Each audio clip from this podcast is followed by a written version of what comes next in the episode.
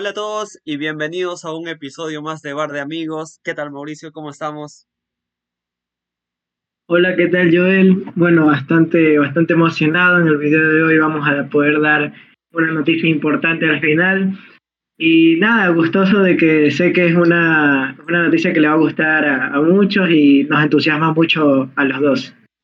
Sí, sí, este, aquí al fin se cumple, se vienen cositas y bueno, ya para el final de, del video, del podcast, vamos a estar eh, compartiéndoles la noticia que, como dice Mauricio, nos pone muy felices, muy felices. Y bueno, en este episodio vamos a estar hablando un poquito, hacer como que un poquito de resumen semanal de lo que se ha dado en, en el circuito masculino. Eh, hubo un ATP 500 donde Félix Oyer Aliasim por fin ganó su primer título. Eh, también hubieron las primeras, hubo las primeras declaraciones de, de Novak Djokovic luego de todo el problema con, con lo de Australia. Entonces vamos a hacer también un recuento de, de, de, lo que ha dicho. Empezamos con lo de, con lo de Félix Oyer Aliasim, que después de, de pasar, de pasar la barrera del top 10 en la, el año pasado. Eh, por fin ha ganado su primer título luego de ocho finales eh, caídas. Sí, efectivamente, en este, este canal hemos hablado mucho de, Félix Auger-Aliassime como esa promesa del tenis que a pesar de su corta edad ha llegado, bueno, llegó a varias finales, ¿no? Y finales algunas más importantes que otras, pero justamente la parte fin, eh, justamente el, último partido, el más importante, uno de los más importantes, siempre eh, se puede decir que no se le daba, ¿no? Había mucho hate en el medio, personas que decían este no es un buen jugador, eh, se le acabó la llama, se apagó el fuego, ¿no? Pero como tanto Joel como yo, siempre tratamos de dejar claro que no hay que minimizar todo el trabajo y todo el, todo el recorrido que tuvo el jugador, ¿no? Y bueno, para él debe ser una alegría tremenda. Imagínate si para nosotros era una desesperación de que siempre llegue a finales y no, no se le dé, peor a él que, que seguramente pasó por muchos cuadros, digamos, a, nivel psicológico que le afectaban y también se reflejaban en su tenis. Eh, empieza el año, digamos, con una buena participación en lo que fueron lo, el, el Late Cup. Creo que eso le, le, generó, digamos, buenas sensaciones a él. Y bueno, de ahí no tuve la oportunidad de verlo en este ATP 500, pero no sé si tú puedes ahí aportarnos algo, Joel. Sí, este, también quería decir algo, algo bastante curioso, porque a pesar de que, de que se de que habían esos, esos destellos de, de bastante calidad que tiene, porque es un jugadorazo, eh, solo con 20 años, haber llegado ya a ocho finales. Bueno, claro, obvio, nadie se acuerda del segundo, eh, muchos dicen, pero eh, para un deporte donde, donde es difícil, donde es difícil sobresalir, ser top 100 o top 10, ahora imagínate top 10 o llegar a finales, es, es, bastante difícil. Entonces, lo que sí era curioso es que nunca, o sea, en ninguna de las ocho finales había estado tan cerca de, de ni siquiera ganarlas, porque no había ganado ni, ni siquiera un solo set en, en esos ocho partidos, pero ahora se ve un, Félix eh, bastante cambiado, sobre todo en la parte emocional y psicológica, porque tú le ves, eh, tú le ves jugando, recuerdo mucho el partido de, de, del Australian Open contra contra Daniel Medvedev, que sí, que faltó ahí un poquito y terminarlo, pero se veía una, una mirada completamente distinta, con ganas de, de, comerse el mundo, de, de, que si le dabas chance, igual y te, igual y te podía llegar a una final o, o poner en aprietos a, a, cualquier jugador. En eso ha, ha habido un cambio quizás. Eh, mucho ha ayudado la, la figura de Tony Nadal, que ya sabemos todo lo que ha lo que ha conseguido con, con Rafa. Entonces, eh, muy bueno, muy bueno eh, que por fin haya superado esa barrera eh, de, de, ganar un título y quizás podamos ver a partir de ahora una, un Félix completamente suelto. quizás ya no carga con esa presión de, de, no conseguir nada, de, estar jugando bien, pero, pero sin, sin lograr eh, ganar, sin lograr ganar un título. Vale la pena destacar qué tan exigente es, el mundo ya del deporte profesional, sea tenis, fútbol. Bueno, yo creo que en el caso del tenis, como lo hemos discutido aquí, al ser un deporte individual de los muy pocos, ¿no? La exigencia por triunfos, la exigencia por resultados está siempre latente. Peor aún cuando todos los focos están sobre ti. Eh, Félix Auger eh, aquí puede estar errándolo, pero sé que no tiene más allá de creo que 22 años o 21 años, es muy joven, y el exigirle eh, más resultados de lo que ya había logrado, como decimos aquí, o sea, es importante también remarcar el camino para la final, nadie le regaló los partidos anteriores previos a la final, pero es verdad lo que dice Joel, posiblemente después de perder sus dos o tres primeras finales, la presión de, de saber que no estaba logrando lo único, lo último que le faltaba seguramente le afectaba a nivel psicológico, como bien mencionaste, y quizás le, hacía sentir que todo el resto por lo que había luchado, peleado, no era tan importante y no es así.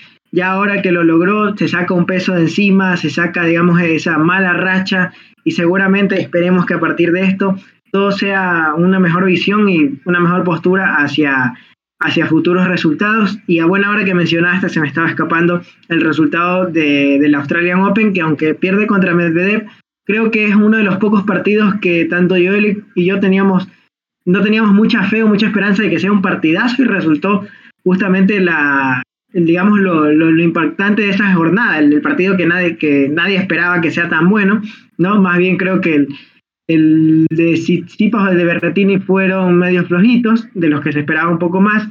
Pero bueno, eh, de ahí, eh, justamente, eh, como mencionó Joel, también íbamos a hablar de, de, Djokovic. No sé si quieres agregar algo más de, de Aleasim antes de saltar al tema Djokovic. Sí, sí, ya por último, ya para ir cerrando el tema, qué bueno que, como, como ya lo dije, qué bueno que, que se esté viendo eh, otro, otro Félix Hoyer Aliasim, porque también hay que decir que ganó, que ganó la final, que creo que estaba más difícil, con un top 5 como es que sí, que bien no había, no ha ganado ninguna final en ATP 500, pero es un top 5, es de los mejores jugadores del mundo.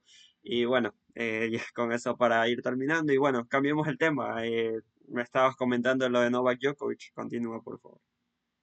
Sí, eh, bueno, después de más o menos, ya creo que va a ser un mes de todo el, todo el problema que hubo a nivel extra tenístico, extra deportivo, con el caso de Novak Djokovic entrando a Australia, sin vacunarse, todo el lío que, que hubo justamente con, con el juzgado australiano, si, si deportaban o no deportaban al tenista. Bueno, se lo relacionó, incluso se lo relacionó a Nole con un movimiento antivacunas. Fue, sinceramente, fue, digamos, una de las peores caras para el tenis australiano y para el deporte en sí. Novak Djokovic eh, da la cara ahora sí ante la prensa para dar justamente su opinión y lo hace a la BBC, que es uno de justamente de los, de los sitios más reconocidos del mundo, y deja una frase bastante interesante. Bueno, diría que dos. La primera que la voy a leer textualmente es, él dice, no, y cito, nunca he estado en contra de la vacunación, pero siempre he apoyado la libertad de elegir lo que te metes en tu cuerpo. Y lo otro, bueno, es que él aclara que no se le debe asociar con respecto, o no se le debe relacionar eh, con ningún movimiento antivacunas, ¿no?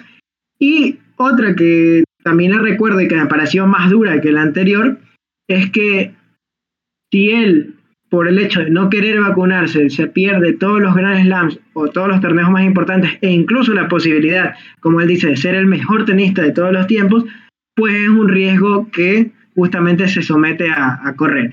Dime, ¿tú qué piensas acerca de, esta postura? Porque siempre se lo vinculó a Nole como ser muy resultadista, siempre buscar el éxito deportivo y sin importar el resto. Ahora con esto que dice que no le importa el tenis y no le importa, digamos, su cuerpo. ¿Qué opinión te da al respecto? Pues la, verdad me deja muy sorprendido, ya por, y, y tú lo has dicho, eh, siempre hemos asociado la figura de Novak Djokovic como un ganador, de intentar eh, por todos los medios eh, llegar a, lo más alto, a conseguir los, los grandes títulos.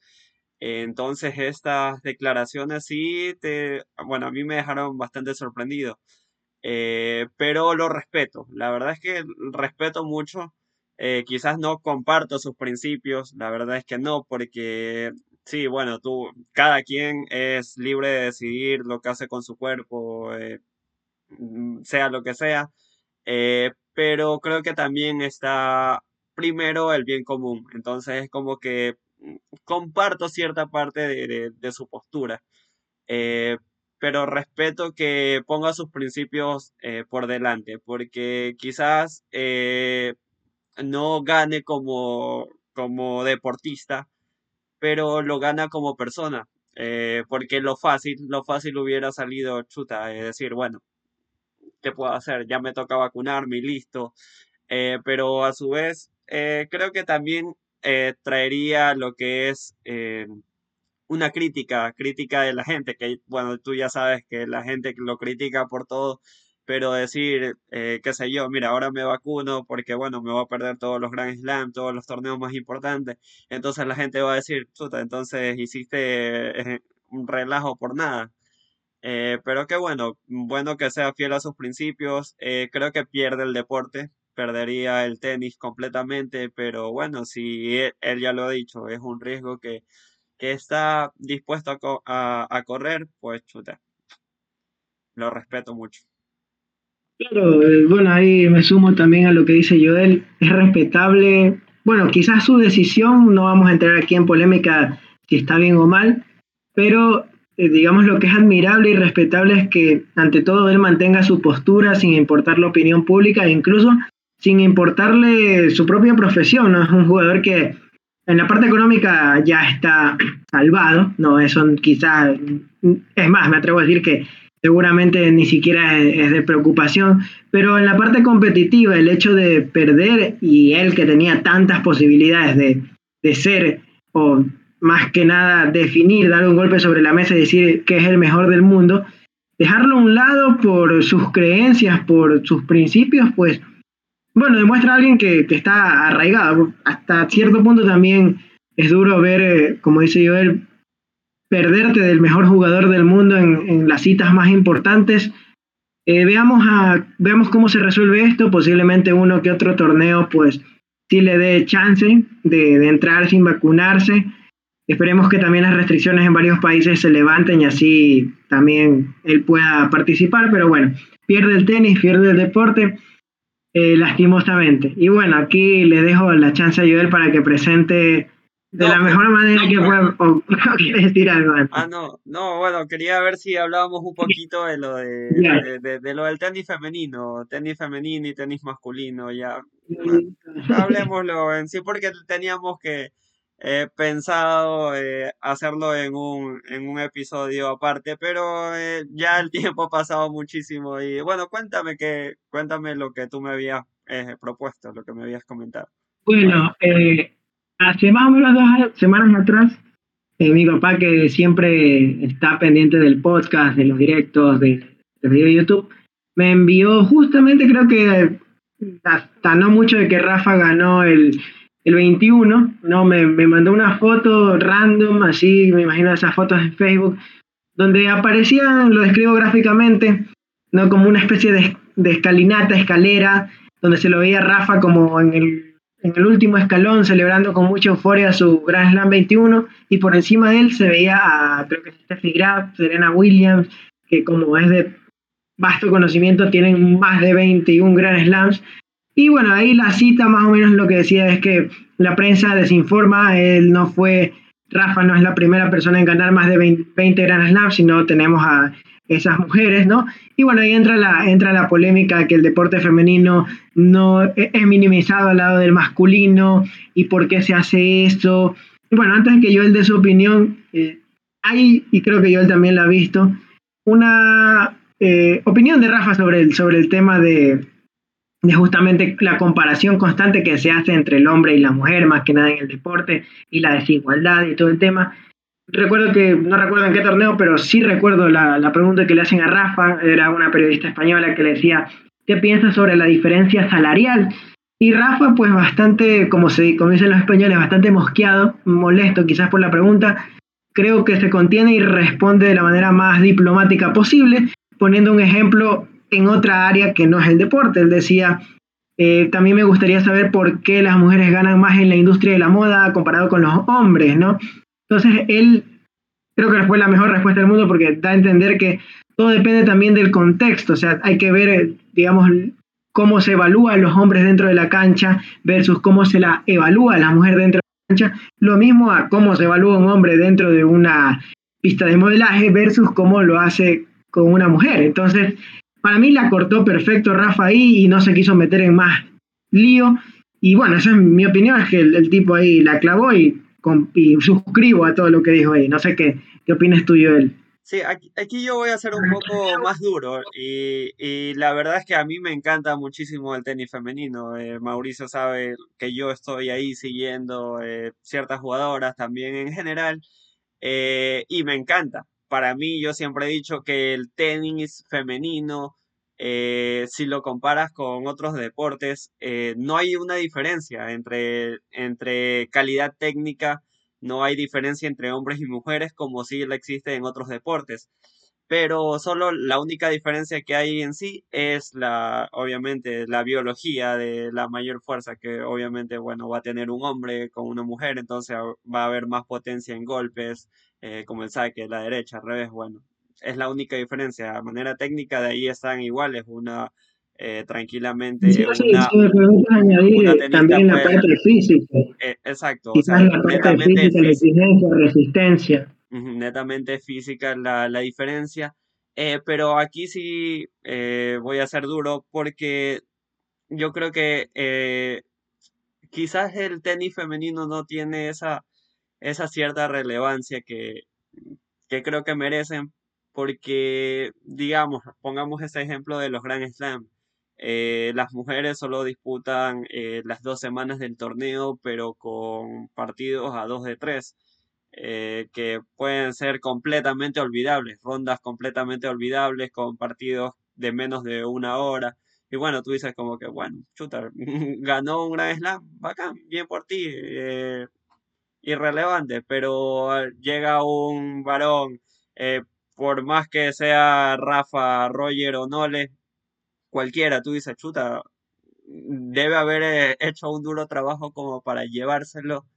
Eh, y esto no pasa en el circuito femenino. También creo que, creo, pero creo que más allá de eso, eh, el, el, tenis femenino, la WTA, falla mucho en vender su producto. Falla muchísimo en vender su producto, aunque también quizás ahí le doy como que un poquito la mano al ente organizador porque creo que la gente en sí no, no está tan metida en el tenis, eh, ya sea femenino o masculino, porque por ejemplo, digamos, incluso nos podemos meter, meter nosotros ahí en la olla, digamos, por ejemplo, Mauricio. Mauricio eh, eh, la semana pasada del ATP 500 creo que no vio ningún partido, porque sí, era un, sí, en importancia puede que sea la categoría entre lo tercero, por ahí, y no están casi que los grandes jugadores, entonces como que bueno, tú dices, me pierdo una semana de, de partidos de tenis, da igual, como que bueno, pasa de agache. Entonces es eso, como que la gente no está tan enganchada como lo puede ser, digamos, con el fútbol o con la NBA, que es como que se sigue a los equipos a lo largo de la semana, eh, o sea, compiten sí o sí, eh, no es que se saltan un torneo porque mira, tengo que recuperármelo, esto, lo otro. Entonces quizás es por eso también que, no hay esa, esa venta de la, de la WTA en sí.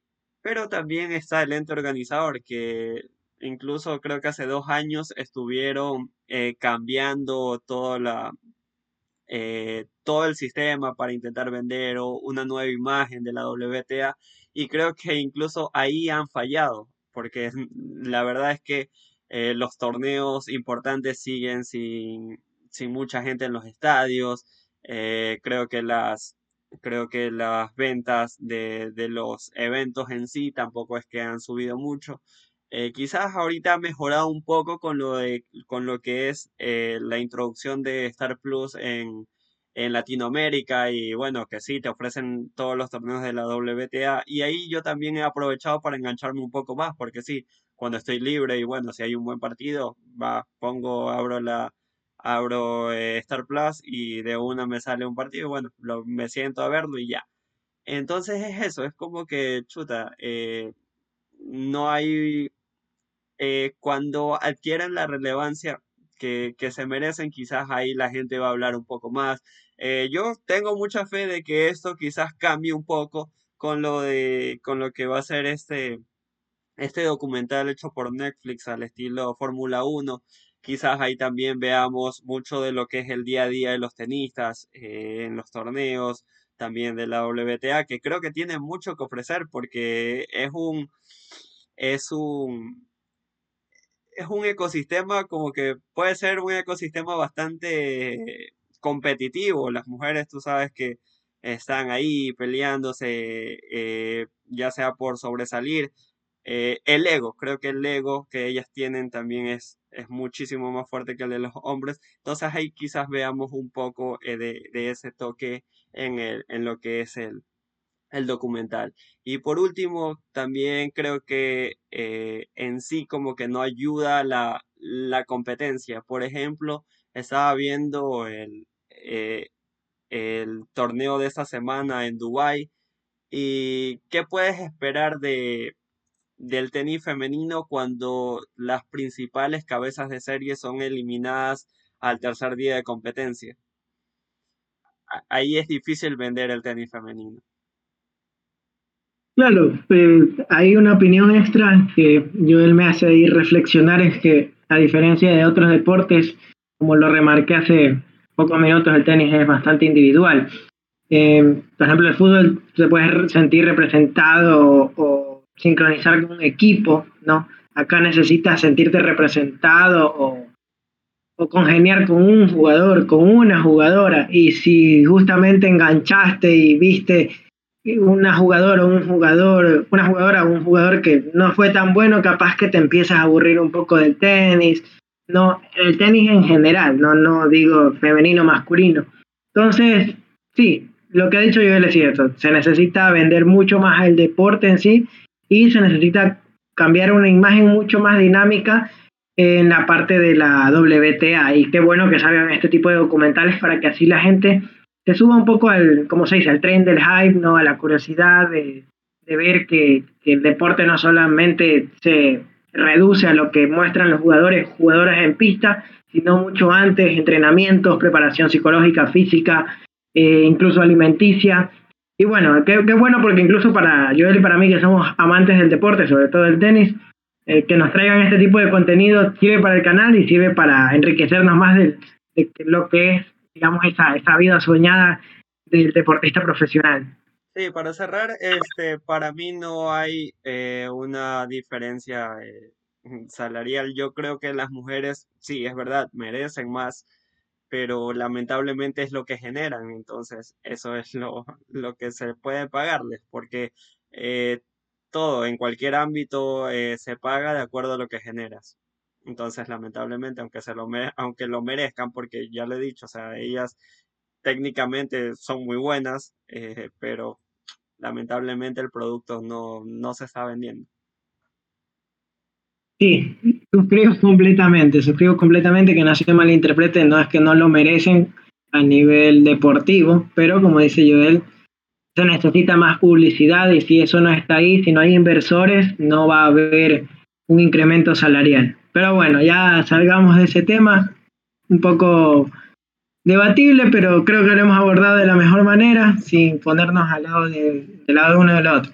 Bueno, Joel, ¿quieres decirlo tú? ¿Lo digo yo? ¿Lo decimos los dos?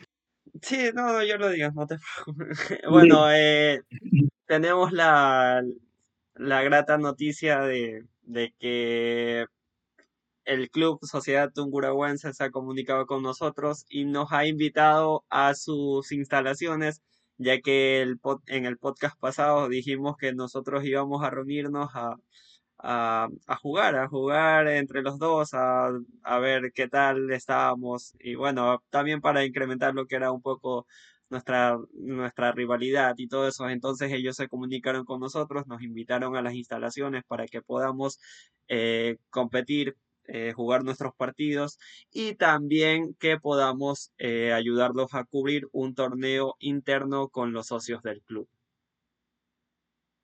Exactamente, esa es la noticia. Joel y yo vamos a estar cubriendo, bueno, posiblemente yo sábado y domingo, Joel solo el domingo, hay que ver cómo acomodamos nuestras agendas, pero efectivamente vamos a estar cubriendo el, torneo que organiza, un torneo interno para socios que organiza la Sociedad Tonguragüense, para aquellos socios que son de 55 años hacia arriba. Nos parece muy bonito el hecho que nos hayan invitado y también poder cubrir eh, justamente eh, el torneo, la competencia, para mostrarles a todos nuestra pasión por el deporte, el hecho de que el deporte no, no novedad, no, no tiene límites, vean las instalaciones, lo bien cuidadas que están las canchas, y bueno, eh, prometemos, no juramos, pero prometemos que la postproducción del video no debe durar mucho tiempo, tanto para cumplir con, el club, ¿no? Y serles gratos por la invitación y también cumplir con ustedes que de seguro estarán también ansiosos por conocer el club, por ver cómo es la competencia y saber quién terminó ganando ese día, si Joel o yo. Sí, sí, entonces vamos a estar en eso el fin de semana, vamos a darnos el tiempo necesario para para hacer un buen trabajo, ya que están confiando en nosotros. También eh, lo que ha dicho Mauricio, eh, intentar también dar lo mejor de nosotros en la postproducción. Quizás no, no, no estamos como que eh, tan, o sea, no, no somos tan eficientes en, en, en, edición y todo, todo ese tipo de trabajo como lo podemos hacer en el tenis, pero vamos a, a dar lo mejor para que ellos sean recompensados con un buen video y también ustedes puedan darse, puedan ver lo que es el club, las instalaciones, también ver a nosotros jugando, también lo que son los socios eh, compitiendo y bueno, para, para mostrarle todo lo que es el, eh, e, el club en sí. Bueno, eh, yo primero no tengo nada más que agregar. Ha sido otra vez, una vez más, ha sido un gusto poder estar compartiendo con Joel, compartiendo con ustedes hablando de lo que más nos gusta, que es el deporte. Y bueno, nada, gracias Joel por, por una intervención más y nos estaremos viendo seguramente el sábado o el domingo. Sí, gracias a ti Mauricio, gracias por estar y bueno, también gracias a todos los que están apoyando el podcast. Eh, cualquier comentario siempre es bien recibido, eh, ya sea en YouTube, en cualquier plataforma que ustedes deseen, pueden escucharlo, pueden vernos.